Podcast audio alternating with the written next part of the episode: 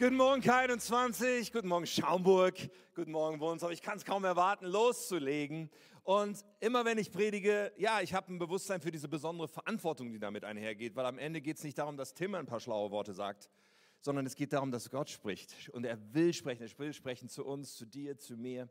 Und irgendwie ist es nochmal besonders gerade in dieser Zeit, wo wir über unser Jahresthema reden, weil ich wirklich ganz stark aufgewühlt bin über dieses Thema und denke, wow, das ist ein Thema nicht nur für uns als Kirche. Ich glaube, Gott ist dabei, etwas in unserem Land zu tun und, und irgendwie, ich möchte mich da einklinken. Wir wollen uns einklinken als Kirche und unser Thema, das ist so inspirierend, da steckt so viel drin. Unser Thema ist Salz und Licht. So, und es kommt von dem, was Jesus sagt und man kann sehr äh, deutlich sehen in dem, was Jesus sagt. Und wir haben schon darüber gesprochen, dass es hier um eine Frage unserer Identität geht.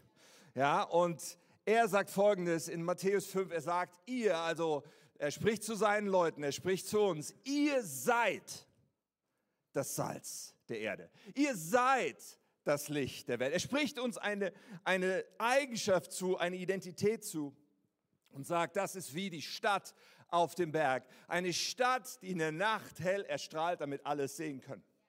Unsere Identität hat mit einer Berufung zu tun. Ja, wir, wir werden nicht aufgefordert, irgendwas zu versuchen zu sein, sondern wir sind etwas und das, was Gott hier sagt, was Jesus hier sagt, hat mit unserer Berufung zu tun. Wir sollen, wir sollen Orientierung geben, wie diese Stadt auf dem Berg. Alle wissen, okay, da ist es, da geht's lang, hier ist der Weg. Ja, wir sollen Würze geben, wie das Salz. Oder das Salz wurde auch verwendet, um vor Verwesung, sozusagen Verwesung zu verhindern. Und ich glaube, das ist auch unsere Aufgabe so sehr. Wir leben in einer Welt, die uns braucht. Ja, ob sie das weiß oder nicht weiß. Aber wir leben in einer Welt, wir leben in einer Kultur, in einer Zeit, die dieses Salz, die dieses Licht braucht. Licht deckt auf, macht offenbar, was sonst verborgen bleibt. Und wir sind dazu berufen. Was für eine starke Überschrift, einzustehen dafür. Und das alles hat damit zu tun, dass die Menschen das Evangelium hören, es hat mit dem Auftrag zu tun, den Jesus gegeben hat. Wir finden den in verschiedenen Evangelien, Matthäus, Markus, wir finden es in der Apostelgeschichte in, in Markus, da steht, geht in die ganze Welt und predigt, verkündet allen Menschen die gute Botschaft. So, das ist unser Auftrag. Salz und Licht sein, die gute Botschaft verkünden. Und eins ist mir noch ganz wichtig, so als Vorbemerkung, weil wir können sehr schnell in eine bestimmte Falle tappen, wenn wir darüber nachdenken. Und das ist die Falle des schlechten Gewissens. Ganz ehrlich, diese ganzen Themen haben oft bei Christen zu tun mit dem schlechten Gewissen. Wir denken so, oh ja, oh, ich müsste eigentlich auch mal Menschen irgendwie von Jesus erzählen, aber das fällt mir so schwer und das ist mir schon wieder nicht gelungen. Ich habe es mir heute vorgenommen und schon wieder hat es nicht geklappt. Ja, ich habe noch niemanden zu Jesus wirklich geführt und, und all diese Gedanken, die wir haben können, die uns ein schlechtes Gewissen machen. Ich möchte dir sagen, ich glaube nicht, dass der Heilige Geist dir ein schlechtes Gewissen machen will. Ich glaube nicht, dass das der Weg Gottes ist, weil am Ende des Tages, wozu führt das? Es führt sowieso nur zur Passivität und zur Verdrängung. Ja, irgendwann halten wir es nicht mehr aus und schieben das irgendwie weg und machen einfach so weiter, aber das ist nicht, was Gott möchte. Und das Thema ist wie ein, ein Grundwasserspiegel, der ganz, ganz niedrig ist und auch nicht mit einer Entscheidung, mit einem guten Moment mal eben wieder auf dem richtigen Level ist, sondern Regen um Regen um Regen muss fallen, damit das, dieser Grundwasserspiegel steigt. Und so geht es uns als Christen im deutschsprachigen Raum. Aber Gott möchte uns auf eine Reise mitnehmen. So bitte, lass uns nicht einsteigen auf irgendeine Art von schlechtem Gewissen, sondern lass uns einfach sagen, hey, Stück für Stück für Stück, Schritt für Schritt, Regen für Regen werden wir uns auf diese Reise mitnehmen lassen von unserem Gott, weil Gott hat was vor. Und Gott ist immer noch derselbe. Und Gott möchte immer noch, dass eine Welt das Licht sieht, was Gott selber ist, dass eine Welt dieses Salz schmeckt, was Menschen zu ihm bringt. Okay, wir haben im ersten Teil der Predigtreihe so ein bisschen so eine Roadmap, so eine, wie eine Landkarte ausgerollt. Ja, da ging es um ein Ausstrecken nach einer Dringlichkeit. Das hat Katja letzte Woche faszinierend weiter entfaltet. So richtig gut, dann haben wir darüber gesprochen, Ausstrecken ähm, nach einem Sendungsbewusstsein und nach einer Ausrüstung. Und an diesen Themen werden wir heute und auch in den nächsten Wochen noch weiter anknüpfen. Bevor ich euch verrate, wie die Predigt heute heißt und äh, mit uns noch bete, habe ich zwei Bibelstellen für uns. Und diese Bibelstellen sind von Paulus und diese Bibelstellen drücken etwas aus von einer Haltung, die er hatte, von einer inneren Aufstellung, die er hatte. Und das im Hinterkopf, ja, das führt uns schon dahin, worum es heute gehen wird. Wollen wir das kurz anschauen. So, Paulus im Römerbrief, Kapitel 1, noch ziemlich so in den einleitenden Sachen, sagt er folgendes: Er sagt, ich fühle mich sowohl in Menschen in unserer Kultur, wie auch denen anderer Völker, gebildeten wie ungebildeten, verpflichtet. Man könnte auch sagen, Paulus fühlt sich allen Menschen verpflichtet. Okay, worum geht es bei dieser Verpflichtung? Er sagt, ich wünsche mir, dass ich zu euch nach Rom komme, um euch, und jetzt geht es um dieses Thema seiner inneren Verpflichtung, um euch Gottes gute Botschaft zu verkünden. Darum geht es ihm. Denn, und jetzt kommt dieser starke Satz von ihm, ich schäme mich nicht für die gute Botschaft von Christus. Diese Botschaft ist die Kraft Gottes, die jeden rettet, der glaubt. Er hat eine innere Aufstellung gehabt, er hat ein inneres Gefühl von, ah, diese Botschaft muss raus, ich bin verpflichtet, die überall hinzubringen. Und ganz ehrlich, es geht hier nicht nur um Paulus, und das wird in der anderen Bibelstelle deutlich, es geht um uns alle. In dem Brief an die Gemeinde in Kolosse, da schreibt er folgendes, verhaltet euch weise gegenüber denen, die draußen sind, also Menschen, die nicht im Glauben sind. Kauft die Zeit aus. Eure Rede sei alle Zeit freundlich und mit Salz, hier haben wir es wieder, gewürzt, dass ihr wisst, wie ihr einem jeden antworten sollt. Und meine Predigt ist heute mit einem Begriff überschrieben, und ich entschuldige mich schon vorab, ist ein englisches Wort. Es wird nicht Schule machen und so, aber bei diesem englischen Wort ist es so, wenn man das ins Deutsche übersetzen will, braucht man vier, fünf, sechs Worte. So, und wenn du dir Notizen machst, willst du lieber ein deutsches Wort hinschreiben, ich sage gleich die deutsche Bedeutung, dann kannst du das auch hinschreiben. Aber das Wort, was ich über meine Predigt geschrieben habe, ist das Wort Confidence. Confidence, diese englische Vokabel beinhaltet Dinge wie ein Selbstvertrauen zu haben, aber auch eine feste Überzeugung in sich zu tragen oder eine Sicherheit auszustrahlen, eine Ruhe auszustrahlen, eine Kraft auszustrahlen. Wenn jemand Confidence hat, dann ist da etwas in ihm, was ihn selbstbewusst, was ihn voller Vertrauen, voller Klarheit da stehen lässt. Und über diese Confidence sprechen wir heute und wir starten mit dem Gebet, oder? Himmlischer Vater, wir danken dir dafür, dass du in uns so viel mehr siehst als wir oft, dass du zu unserem innersten Kern in der Lage bist zu sprechen, um hervorzubringen, was du für ein Leben dir vorgestellt hast und geplant hast, Herr. Und dein Plan ist immer gut. Und wir stehen heute hier und wollen ein Wort aufnehmen und sagen von vornherein, ja, Gott. Ja, himmlischer Vater. Wir sagen ja zu dem, was du in unser Leben bringen willst, was du uns zeigen willst, was du uns auch als Spiegel vorhalten willst. Wir wollen dein Reden hören. Und ich bete, Herr, sprich du, verändere unser Leben, zieh uns näher zu dir, führ uns auf ein neues Level mit dir, auf diesem Weg, Salz und Licht zu sein. Amen. Amen. Heutzutage gibt es ja viele Anliegen und viele Aktivisten, die ein bestimmtes Anliegen haben, mit denen ich vielfach nicht unbedingt inhaltlich übereinstimme. Aber trotzdem gibt es etwas, was mich beeindruckt. Nehmen wir zum Beispiel die LGBTQ-Bewegung. Die sprechen von Pride. Okay, vielleicht schon mal gehört den Begriff. Ja, Pride, so, sie machen Paraden und alles Mögliche. Und Pride bedeutet, wir stehen dazu, wir sind stolz, wir zeigen es der ganzen Welt laut und deutlich, wer wir sind. Und das, ihr Lieben, diesen Mut finde ich erstmal beeindruckend. Ja, wenn eine Greta Thunberg, die ein Kind ist oder zumindest war zu dem Zeitpunkt, sich vor eine Versammlung von Anführern der Welt stellt, als, als Kind voller Energie und voller Leidenschaft und Überzeugung sagt, how dare you, und mit so einem Satz Geschichte schreibt, dann finde ich das erst einmal inspirierend, diese Leidenschaft und diese Überzeugung zu haben. Alle möglichen Bewegungen, ob das Greenpeace ist oder die letzte Generation oder Fiemen oder Attac oder Peter oder wie alle möglichen aktivistischen Organisationen heißen, die irgendetwas riskieren, um irgendetwas zu erreichen. Wie gesagt, inhaltlich stimme ich oft überhaupt nicht überein, aber diese Überzeugung, die finde ich erstmal spannend. Besonders berührt mich, wenn ein Mensch absolut so überzeugt ist, dass er bereit ist, dafür seine Gesundheit, seine Freiheit, vielleicht sogar sein Leben aufs Spiel zu setzen. Ich habe in der Vorbereitung an Alexei Nawalny gedacht, ein, ein, russischer Aktivist, der gegen staatliche Korruption seit vielen Jahren redet. Und dann ist er eines Tages vergiftet worden, quasi mit Visitenkarte.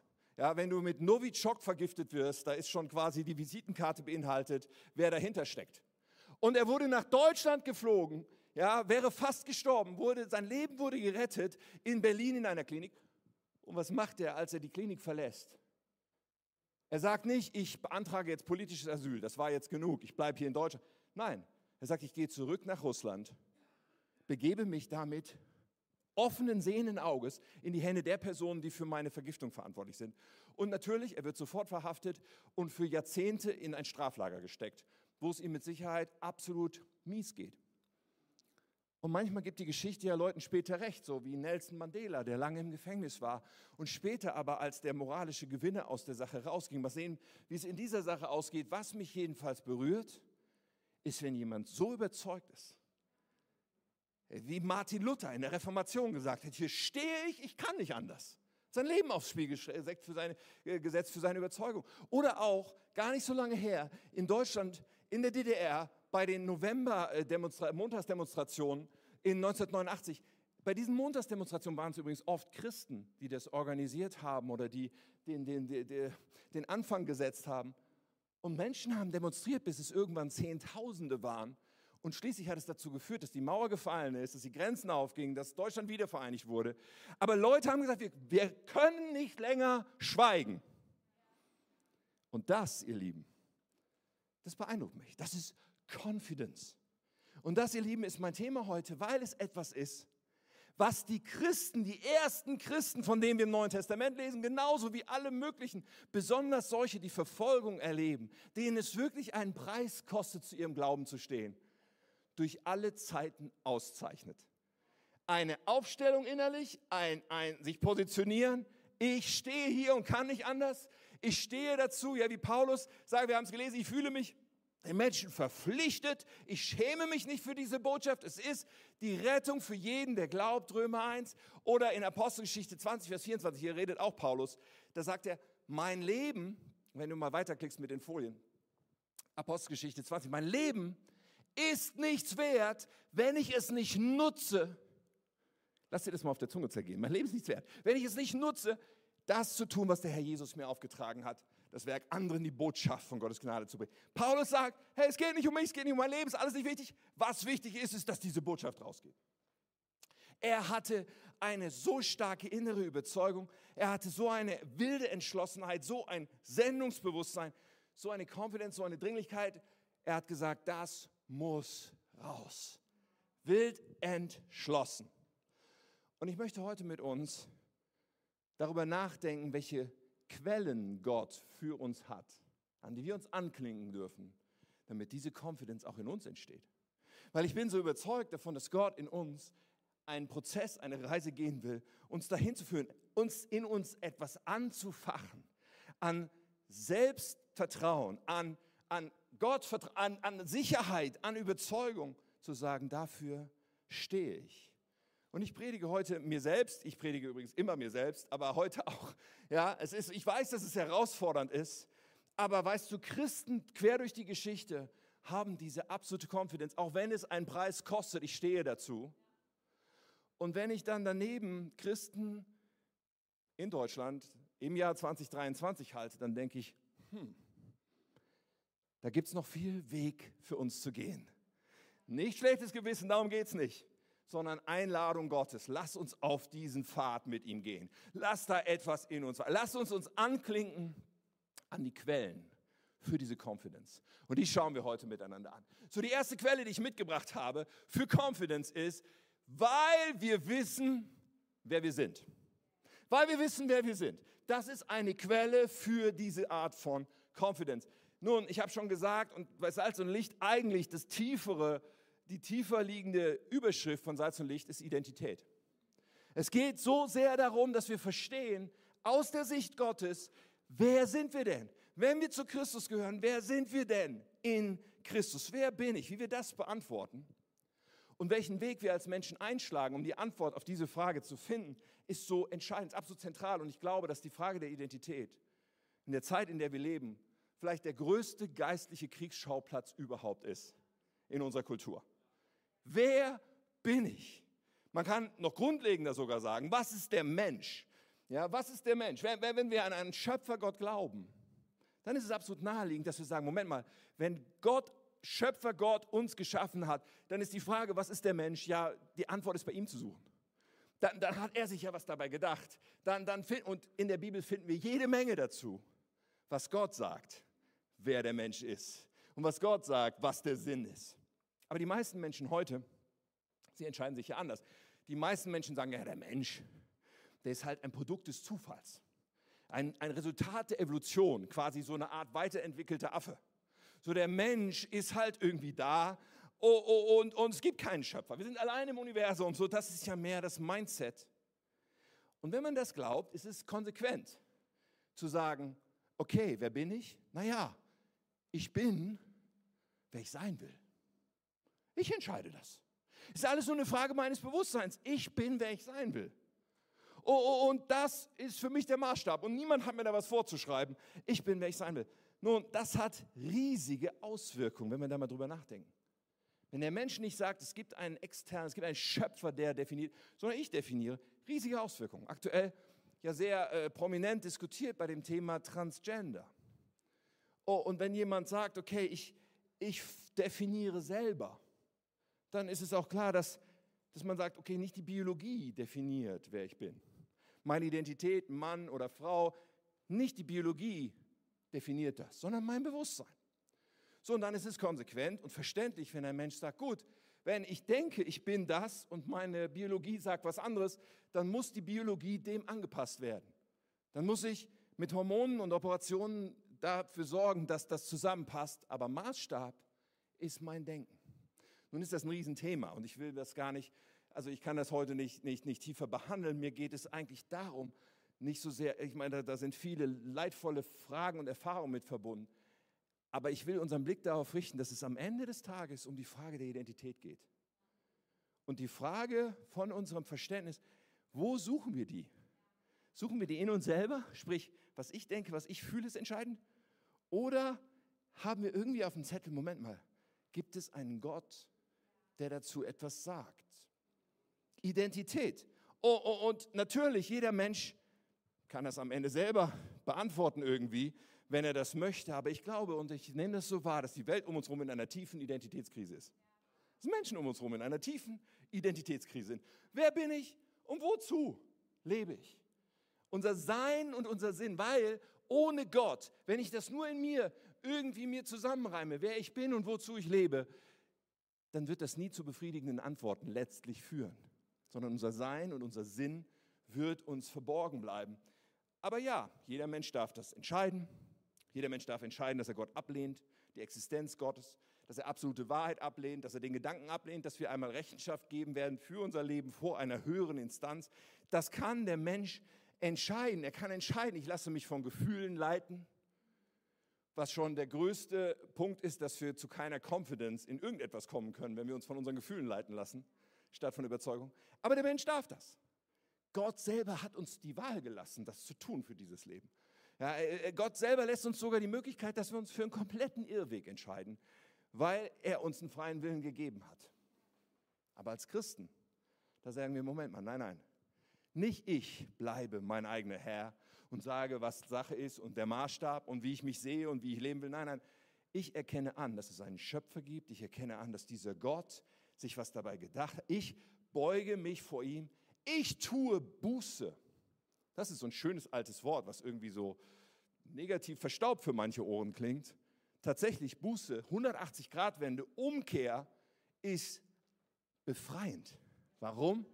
Weil es mich befreit davon, mich selber definieren zu müssen, obwohl ich dazu gar nicht in der Lage bin. Und stattdessen zu sagen, nein, nein Gott, du bist mein Herr. Sag du mir, wer ich bin. Sag du mir, wozu ich lebe. Sag du mir, was der Weg ist. Ich folge dir nach. Das ist Buße. Es ist Freiheit pur. Und der Mensch kann auch diese Entscheidung treffen. Es ist eine Frage der Identität. Und das Evangelium, worum es hier geht, ich habe vorhin gesagt, wir haben diesen Auftrag, so, und das Evangelium, ja, Gott wurde Mensch, er gibt uns überhaupt die Möglichkeit, diese Entscheidung zu treffen, zu ihm zu finden, Buße zu tun, zu sagen, Jesus Christus, du bist mein Herr und Retter. Diese Möglichkeit, die wir da bekommen, sie hat als Folge, wenn wir darauf einsteigen, dass Gott uns sagt, wer wir sind, dass wir eine neue Identität verstehen, die eigentlich die ursprüngliche ist, und dass wir Kinder Gottes werden, so wie Gott es immer schon wollte. Dass wir geliebt und angenommen sind, so wie Gott es immer schon wollte.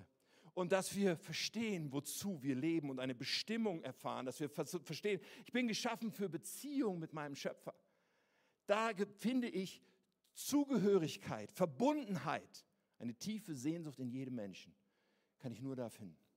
Okay, diese Möglichkeit haben wir und es ist so wichtig, dass wir als Christen, dass wir genau dazu die Quelle aufsuchen, weil ich meine, Gegenwind ist vorprogrammiert. Wenn wir sagen, nein, nicht ich definiere, wer ich bin, aber die anderen um uns herum sagen, nein, ich bin, wer ich bin und ich mache mein Ding und ich höre auf, ja, ich bin betreu, das ist doch vorprogrammiert, dass das einen Crash gibt. Und dass Leute sagen, das schmeckt mir nicht. Und das ist, das ist okay, wenn wir da stehen und sagen mit Confidence, ja, aber ich habe einen Schöpfer, der hat mir gesagt und gezeigt, wer ich bin. Und das war die größte Befreiung, die es nur geben kann. Und letztendlich wird in Menschen etwas angesprochen, was Gott selber hineingelegt hat in jeden Menschen.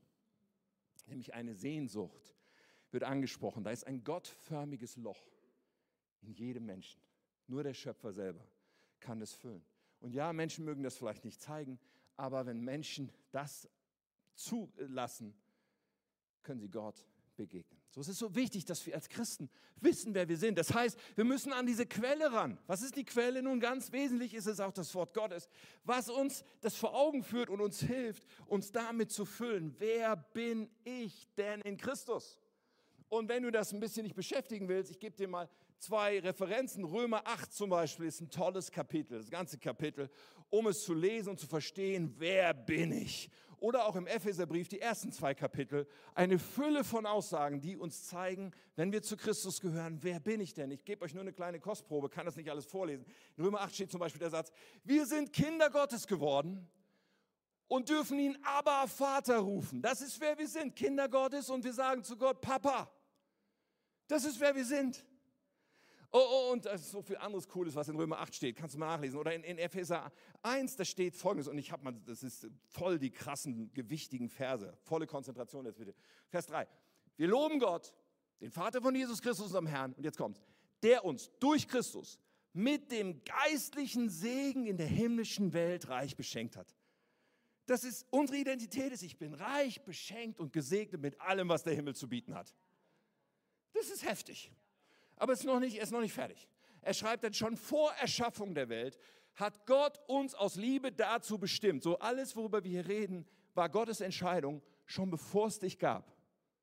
Er hat uns dazu bestimmt, ähm, vor ihm heilig zu sein und befreit von Schuld. Das ist wer ich bin. Ich bin heilig und befreit von Schuld.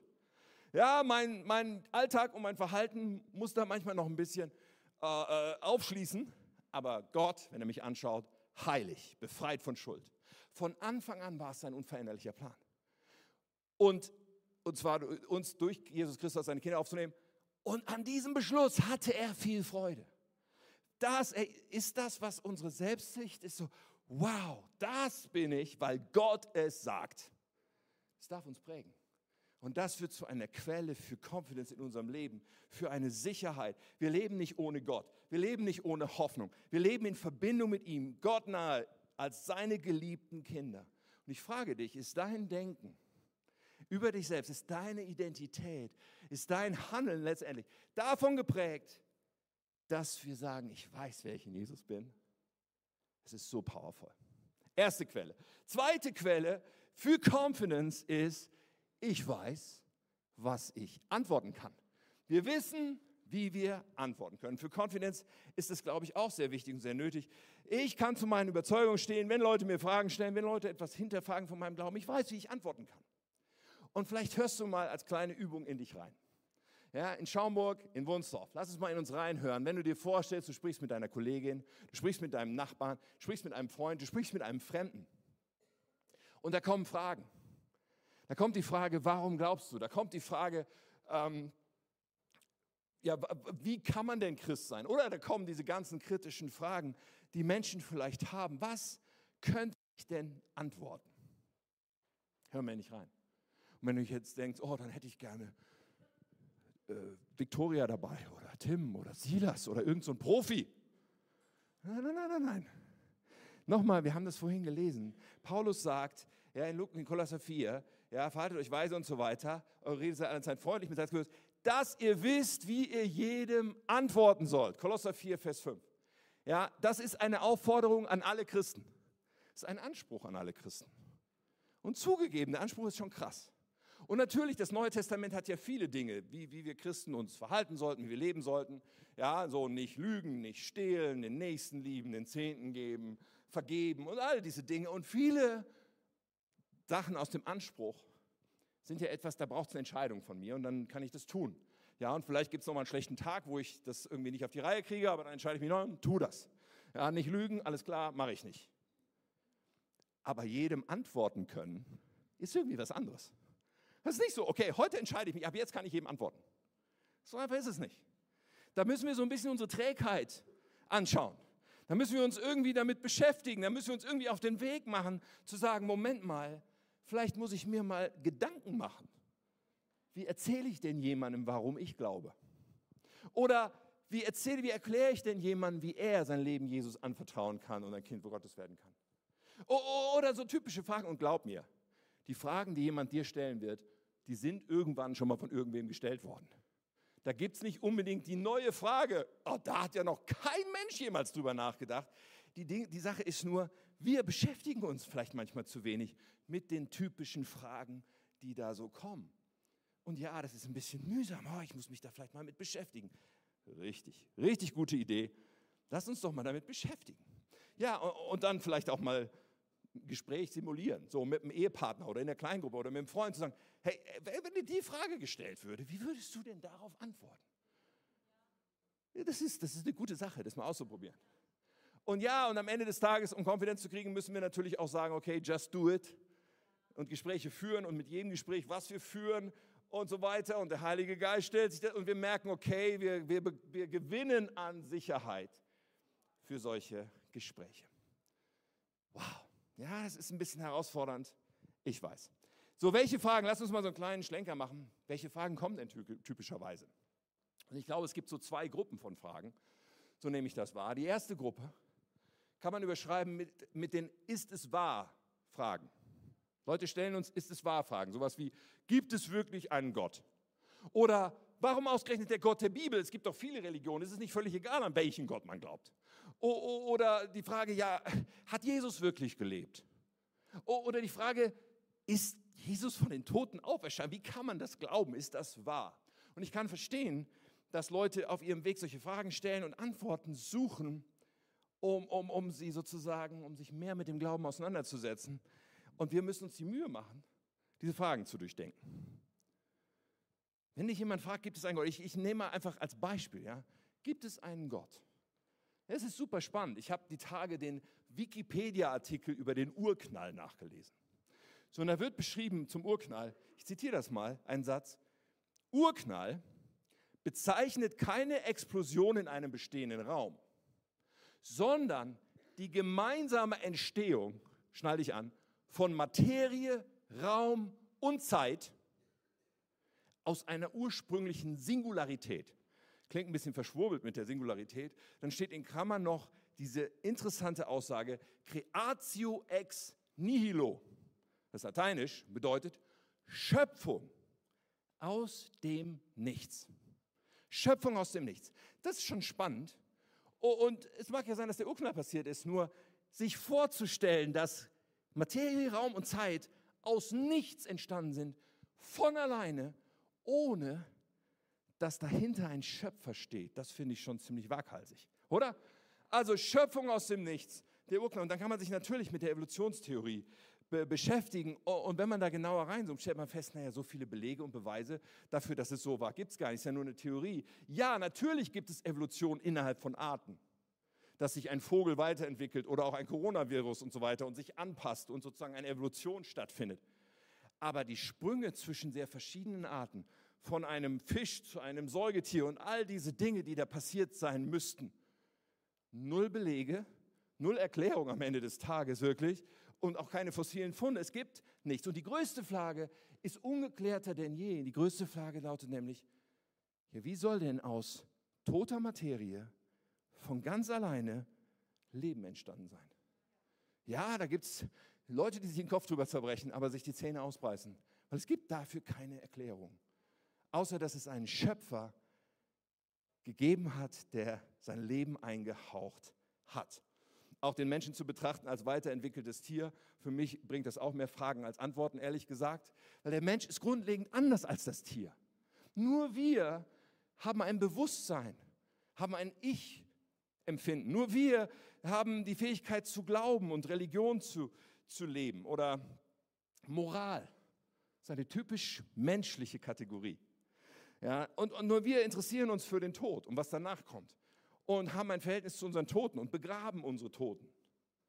Nur der Mensch hat einen Bezug zu Schönheit, zu Kultur. Ja, der Affe wird nicht anfangen, sich seinen Wohnraum hübsch einzurichten. Der Mensch ist fundamental anders als das Tier. Also die Predigt hier, die kann natürlich jetzt nicht auf alle möglichen Fragen eingehen, aber dieses, gibt es einen Gott? Ich finde, da kann man über so viel Spannendes nachdenken, was einen meines Erachtens zu dem Schluss führt, um zu glauben, dass es keinen gibt, brauche ich viel mehr glauben, als zu glauben, dass es einen Gott gibt.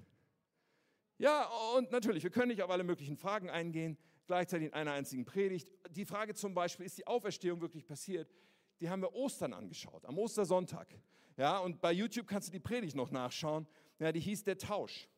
Oder die Frage, ist die Bibel zuverlässig? Kann man an diese Bibel glauben? Ist das ein menschliches Märchenbuch? Leonie hat die brillant beantwortet in unserer Reihe im Mai, Besser Bibeln. So, es gibt diese Dinge und glaub mir, es gibt ja auch so viele andere gute Quellen, an die wir gehen können. Es gibt so viele Bücher, die wir lesen können zum Beispiel. Ich sage dir mal ein paar Autoren. Lee Strobel, Tim Keller, C.S. Lewis, Werner Gitt, John Lennox, Brillante Bücher, oft so aufgebaut, dass du zu einem kleinen Kapitel zu einer bestimmten Frage lesen kannst. Ich mache dir Mut, fang dich an, mal zu beschäftigen mit ein paar Fragen. So hilfreich. Und YouTube hat auch eine Fülle von Kanälen, wo Leute richtig gute Sachen bringen zu den Themen. Also, nur mal so, diese Fragen, ist es wahr? So, jetzt kommt aber noch eine zweite Gruppe von Fragen. Wenn du aufgepasst hast, ja, okay, das sind die Ist es wahr Fragen. Es gibt noch die anderen Fragen und das sind die, wie kann man denn sowas glauben Fragen? Wie kann man nur? Und die Fragen sind ein bisschen anders. Es gibt auch gute Antworten drauf, aber die Fragen sind basierend auf einem Bild von Gott, was man irgendwie hat und was man ablehnt. Wie kannst du nur an einen Gott glauben, der frauenfeindlich ist? Wie kannst du nur an einen Gott glauben, der homophob ist? Wie kannst du nur an einen Gott glauben, der dieses Leid auf der Welt zulässt? Das kann doch gar kein guter Gott sein. Wie kannst du nur an so einen blutrünstigen Gott glauben, der seinen eigenen Sohn ans Kreuz nageln lässt? Wie kannst du nur an einen Gott glauben, der so, so, ja, der so blutrünstig oder der Menschen in die Hölle wirft. Wie kannst du nur? Also Menschen haben eine Vorstellung, okay, so ist Gott, Gott wirft Menschen in die Hölle. Also glaube ich nicht, ich lehne das ab. Nun, nochmal, auch zu diesen Fragen, es lohnt sich, sich damit zu beschäftigen, es gibt gute Antworten. Und wenn man sich auf den Weg macht, was die Bibel dazu sagt, stellt man fest, Moment mal, Gott ist so anders als dieses Bild, was hier gezeigt wird. Und, und Gott hatte eine wunderschöne, ursprüngliche, einen Plan, Zerstört wurde das durch die Sünde, weil der Mensch eine freie Entscheidung hat. Und Gott ist dabei, Dinge wiederherzustellen. Er möchte es wieder wunderschön machen. Ja, und auf dem Weg können wir feststellen, okay, dieser Gott, der ist Liebe, er ist gut, er hat einen guten Plan. Ja, all das ist möglich. Allerdings, meiner Erfahrung nach, gibt es eine tiefere Ebene hinter diesen Fragen. Wie kann man nur das und das glauben? Und die tiefere Ebene ist, dass Menschen sagen, ich glaube nur, was mir sympathisch ist. Ich habe diesen Gott geprüft von meinem erhobenen Standpunkt aus. Ich habe mich mit Gott beschäftigt, ich habe mich mit der Bibel beschäftigt. Ich lehne das ab. Test nicht bestanden. Check. Weg damit. Und ich glaube, es lohnt, auf diese Seite mal einzugehen. Ja, ich glaube nur, was mir sympathisch ist, weil diese Seite ja ganz offensichtlich zur Seite schiebt, die Frage, ist es wahr? Ist es wahr? Ich mache mal ein krasses Beispiel, damit wir uns das vielleicht vorstellen können. Wenn vor dir ein Psychopath mit einer geladenen Waffe stehen würde und würde sagen, ich erschieße dich jetzt, wenn du nicht, sagen wir mal, auf diese heiße Herdplatte fasst, dann müssen wir einfach anerkennen, ob wir diesen Psychopathen mögen oder nicht. Ob wir sagen, das ist ein Psychopath, den finde ich schlimm, von dem will ich mich nicht beeinflussen lassen oder nicht. Wahrscheinlich würden wir auf die Herdplatte fassen, weil wir nicht erschossen werden wollen. Gott ist kein Psychopath mit einer Waffe in der Hand, um das ganz deutlich zu sagen. Wenn wir uns mit Gott beschäftigen, werden wir feststellen, er ist wirklich gut. Aber zuallererst mal ist doch die Frage wichtig, ist es wahr? Wenn ich sage, ich stehe hier oben, Gott steht da unten, er muss meinen Test bestehen, damit ich an ihn glaube, da ist doch irgendwas total schief. Ich meine, wenn dieser Gott wahr ist, dann muss ich versuchen herauszufinden, wie er ist. Oh, und wenn ich da erstmal Dinge nicht verstehe oder mir Dinge am Ende nicht gefallen, dann bleibt es trotzdem wahr. Und deswegen kann ich nicht einfach so tun, als würde das nicht existieren. So, diese Frage ist oft dahinter. Also jetzt mal, das war so ein kleiner Schlenker zu fragen, aber am Ende des Tages natürlich dürfen wir uns mit diesen Fragen beschäftigen und dürfen Menschen dann einladen, diesen Gott zu suchen und diesen Gott zu finden, wie die Bibel es auch zusagt und verspricht. Wer mich sucht, wird mich finden. Und während wir auf dieser Reise sind, stellen wir fest, er ist wirklich gut. Aber wir brauchen diese Positionierung zu sagen, Moment mal, wenn dieser Gott existiert, dann schuldet er mir nichts. Ich schulde ihm im Grunde alles. Wenn er mein Schöpfer ist, dann, dann muss ich doch rausfinden, wie er ist. Und während wir auf dieser Reise sind, ich weiß, wie ich antworten kann. Diese Antworten für uns durchzubuchstabieren, gewinnen wir Confidence. Kannst du antworten? Lass uns uns danach ausstrecken. Okay, offensichtlich eine gute Predigt hat drei Punkte und eine dritte Quelle und die ist der Hammer, weil die dritte Quelle für Confidence heißt, weil, nicht weil wir wissen, nein, weil wir das Ende kennen. Weil wir das Ende kennen. Wir wissen schon, wie die Story ausgeht und der Film hat das bestmögliche Happy End, was es nur gibt, wenn wir Gott vertrauen. Wir wissen, wie es endet und das, ihr Lieben, ist so eine starke Sicherheit, so eine starke Hoffnung. Unsere Hoffnung beruht nicht auf dem Leben hier und jetzt, sondern auf dem, was kommen wird. Wir kennen das Ende. Und das ist so entscheidend für alle möglichen Christen aller Zeiten. Und ich bringe, ich meine, es gibt eine Fülle von Bibelstellen. Ich habe einfach mal so drei mitgebracht, um das mal ganz kurz aufzurufen für uns. Philippa 3, Vers 20. Da sagt Paulus, unsere Heimat ist, Klammer auf, nicht diese Erde hier und dieses Leben hier. Unsere Heimat ist der Himmel, wo Jesus Christus der Herr lebt. Und wir warten sehnsüchtig auf ihn, auf die Rückkehr unseres Erlösers. Jesus wird wiederkommen. Wir warten sehnsüchtig darauf, weil das wird verbunden sein damit, dass wir endlich zu Hause sind, bei ihm.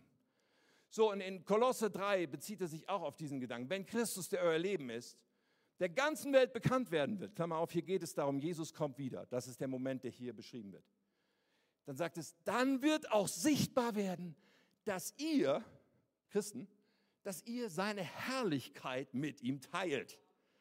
Was ist Herrlichkeit? Herrlichkeit ist Schönheit auf Steroiden. Herrlichkeit ist einfach perfekte Schönheit. Ja? An irgendeinem Punkt merken wir, das Wort Schönheit reicht nicht mehr aus. Wenn wir auf einem Alpengipfel stehen oder am Meer stehen und sagen, herrlich, und dann ist das immer noch nur ein Bruchteil von der Herrlichkeit, die hier gemeint ist. Die Herrlichkeit Gottes, die wir erleben, wenn Christus wiederkommt. Wir wissen, wie es ausgeht. Oder Offenbarung 21, wo das beschrieben wird, wie es sein wird für uns. Siehe, die Wohnung Gottes ist nun bei den Menschen. Er wird bei ihnen wohnen. Sie werden sein Volk sein. Gott selbst wird bei ihnen sein. Er wird alle ihre Tränen abwischen. Er wird, es wird keinen Tod und keine Trauer und kein Weinen und keinen Schmerz mehr geben. Denn die erste Welt, in der wir hier noch gerade leben, mit ihrem ganzen Unheil, ist für immer vergangen. Wir wissen, wie es ausgeht. Und Christen, die ihr Leben riskiert haben, haben geschaut auf, wie wird es ausgehen. Christen, die bereit waren, confident zu dem zu stehen, was sie glauben, wussten, wie es ausgeht. Und wir dürfen wissen, wie es ausgeht. Wir dürfen uns füllen und präsent haben. Jesus kommt wieder. Alles Leid ist dann vorbei. Wir sind dann in seiner Herrlichkeit.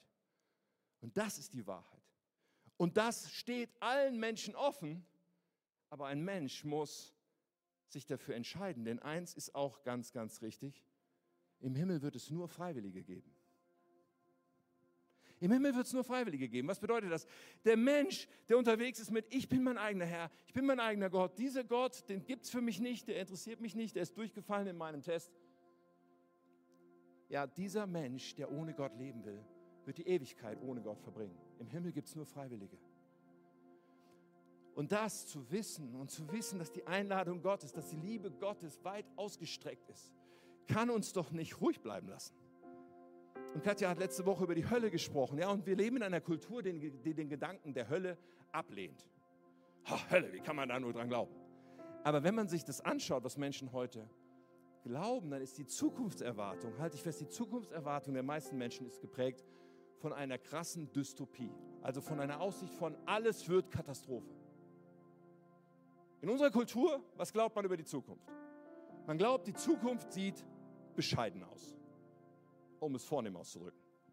Man glaubt, die Zukunft, also entweder wird der Mensch ausgerottet durch den Klimawandel.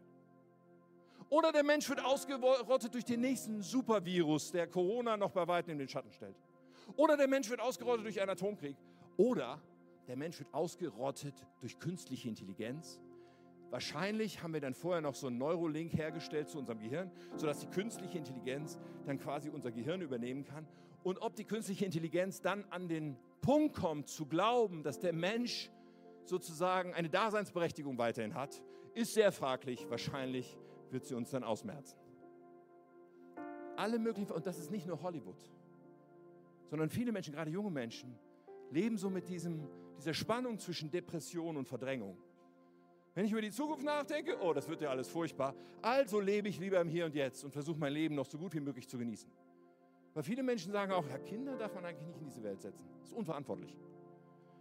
Prinz Harry und Meghan sagen, wir haben jetzt zwei Kinder, aber mehr Kinder werden wir nicht bekommen, weil mehr ist der Umwelt und dem Klima nicht zuzumuten. Und da kriegen sie dann Preise dafür verliehen, dass sie so eine fortschrittliche Einstellung vertreten. Kann man machen. Aber im Grunde ist, ist die Aussicht ist absolut dystopisch, negativ, katastrophal. Und die Lösungsansätze, naja, wir müssen Verzicht üben. Im Grunde müssen wir irgendwie zurück ins Mittelalter, sowohl von der Bevölkerungszahl auf der Erde als auch davon, welchen Lebensstandard wir leben. Und irgendwie müssen wir eigentlich Buße tun. Es wird mit fast religiösem Eifer so. Wir müssen eigentlich alles ändern, weil wir sind schuld. Aber am Ende steht trotzdem keine Hoffnung. Da ist nicht, okay, wenn wir diesen Weg beschreiten, dann wird es gut. Am Ende steht eigentlich, es ist komplett hoffnungslos. Was für ein Unterschied kann wir machen als Stadt auf dem Berg, die gefüllt ist mit Hoffnung? Was für einen Unterschied können wir machen als Christen, wenn wir sagen, nein, nein, ich weiß, wie es endet. Und ich weiß, dass es einen Gott gibt, der voller Liebe sich ausstreckt zu jedem Einzelnen. Der uns einlädt, seine Kinder zu werden. Der uns einlädt, Teil zu werden von seiner Wiederherstellung. Am Ende werden wir in seiner Herrlichkeit sein, wenn wir doch nur ihm vertrauen. Was für einen Unterschied können Menschen machen, die diese Confidence in sich tragen, diese Hoffnung in sich tragen und dazu stehen. Ja, wir bewahren auch die Schöpfung als Christen. Natürlich, Gott hat sie uns anvertraut. Aber wir sind dabei nicht in einem Panikmodus. Weil nicht der Mensch wird darüber entscheiden, wann auf der Erde das Licht ausgeht. Das hat Gott schon längst festgelegt. Aber Gott, für den ist dieses Ende kein Ende. Es ist Teil seines großen Plans. So wir brauchen keine Panik zu haben. Wir können voller Hoffnung leben und genau diese Hoffnung ausstrahlen. ich frage dich mal, bist du bis an den Rand gefüllt mit dieser Hoffnung, sodass du sie ausstrahlen kannst? gegenüber jedem Menschen, der es hören will oder dir einfach nur abspürt, dass du Hoffnung hast. Das, was diese Zeit so sehr braucht, sind Menschen, die Salz und Licht sind, sind Menschen, die confident sind, zu ihrer Überzeugung zu stehen. Warum? Weil sie wissen, wer sie sind in Christus. Darum, weil sie wissen, wie sie antworten können auf die Fragen, die kommen. Weil sie wissen, wie es am Ende sein wird. Und das, ihr Lieben, schafft eine Confidence in uns, mit der wir in dieser Welt stehen können, ja, und die anziehend ist. Ja, Menschen werden nicht übereinstimmen, Menschen werden Widerworte geben, was weiß ich, aber am Ende des Tages wird es Menschen auch berühren. Aber auswendig gelernt ist das nicht. Der hat wirklich eine feste Überzeugung zu dem, wovon er da redet. Und das wird Menschen berühren. Es wird Gott nutzen, um Menschen zu berühren. So, und wenn wir vielleicht heute auch wieder feststellen, okay, aber in mir, also mit der Konfidenz ist es einfach nicht da, wo, wo, wo du das da beschreibst. Was ist unsere Reaktion darauf? Reagieren wir darauf, weil Gott dich einlädt mit einem, ich werde mich nicht damit abfinden, sondern ich werde einen Weg mit Gott gehen, einen Weg beschreiten zu mehr von dieser Konfidenz, die er für mich bereit hat, die aus ihm kommt und mit der ich leben darf und leben soll. Und dafür beten wir jetzt noch. Ich lade dich ein, aufzustehen, auch alles Schaumburg. Lass uns mal aufstehen. Und lass uns mal ausstrecken nach diesem Gott und nach seinen Quellen, die uns eine Sicherheit und eine Hoffnung und ein Vertrauen geben wie nichts sonst, was wir irgendwo finden können. Komm, Heiliger Geist. Wir sind eine neue Schöpfung. Wir haben von dir, wenn wir deine Kinder sind, ein neues Leben bekommen. Unser Status ist Kind Gottes. Gerecht, heilig, gesegnet von dir erwählt, von dir gewollt. Große Freude hattest du über jede einzelne Person, die sagt, ich gehöre dir, Jesus. Deine Einladung ist weiter. Jede Person, die das noch nicht gesagt hat, ist auch gemeint. Oh Herr, ich bete, dass wir ganz neu, klar, klar und gefüllt werden von dieser Hoffnung, von diesem Verständnis. Ja, und da gibt es Fragen, auch Fragen, die wir vielleicht selber verdrängen und denken, ach, weiß auch nicht so genau, wie man darauf antwortet. Herr, wir wollen, und ich, ich möchte stellvertretend beten, Herr, wir wollen in der Lage sein zu antworten und, und wollen unsere Trägheit überwinden und sagen, okay, was kann man denn antworten? Ich will mich auf die Suche machen danach. Komm, Heiliger Geist. Komm und entfache, was du in jeden Einzelnen hineingelegt hast. Salz und Licht. Jesu Namen. Diese Welt braucht es so nötig. Und du willst ein neues Kapitel aufschlagen. Du rufst deine Menschen in ein neues Kapitel hinein, damit unser Land nicht länger ohne Hoffnung ist. Damit die Menschen unserer Zeit endlich, endlich Orientierung finden. Weil nichts anderes hat es zu bieten, was du hast. Danke, Jesus. Jesus.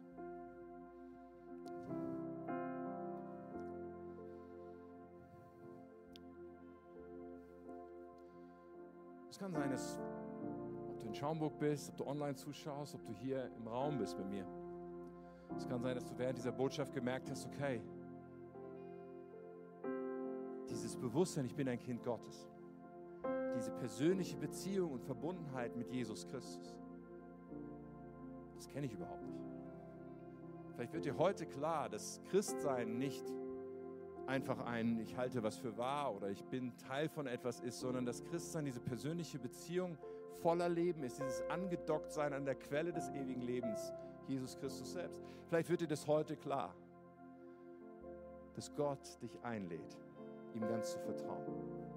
In einem Augenblick möchte ich dir die Möglichkeit geben, diesen Start heute zu setzen und zu sagen, Jesus, ich möchte, dass du mein Herr bist und mein Retter. Ich möchte, dass ich in meinem ganzen Leben dir gehöre. Ich möchte, dass alle meine Schuld, alles, was mich von Gott trennt, mit dir am Kreuz erledigt ist. Und ich nehme dieses Geschenk an. Hey, wenn du das heute bist, gleich werden wir ein Gebet beten, ich werde das formulieren, du darfst dir diese Worte leihen. Aber jetzt gerade ist der Moment, dir klar zu werden, ist das heute meine Entscheidung. Wir machen mal alle die Augen zu. Alle Schaumburger machen die Augen zu. Ich habe die Augen auf, ich sehe, mit wem ich gleich beten darf. Aber vor allen Dingen ist dieser Moment jetzt, wo ich dich gleich bitten werde, deine Hand zu heben. Es ist ein Moment, wo du klar machst, es ist wirklich ernst, es ist meine Entscheidung. Und wenn du das bist und sagst, jawohl, ich will heute Jesus mein Leben anvertrauen, dann heb jetzt mal kurz deine Hand, bevor wir beten. Mach das deutlich, so dass du morgen, nächste Woche, dass du einfach weißt, dass du weißt, ich habe das entschieden. Dankeschön. Dankeschön. So gut. Du kannst die Hand wieder runternehmen, wenn sie oben war. Ich warte noch diesen Moment. Du kannst immer noch sagen, jawohl, das ist meine Entscheidung heute. Ich gebe Jesus Christus mein Leben. So gut. Und jetzt beten wir gemeinsam. Alle, die schon mit Jesus leben, werden das mit unterstützen. Wir drücken das aus. Leide diese Worte, mach es zu deinem Gebet und Jesus Christus wird dich hören und heute in dein Leben kommen als dein Herr und Retter. Lass uns beten. Lieber Jesus, ich komme jetzt zu dir weil ich dir mein ganzes Leben anvertrauen will. Vergib mir meine Schuld. Räum alles weg, was mich von Gott trennt. Mach mich zu einem Kind Gottes. Erfüll mich mit deinem Heiligen Geist. Leite mein Leben. Von heute an will ich dir nachfolgen. Von heute an sollst du mich prägen. Ich lebe für dich. Danke für deine Liebe. Danke, dass ich jetzt zu dir gehöre. Amen.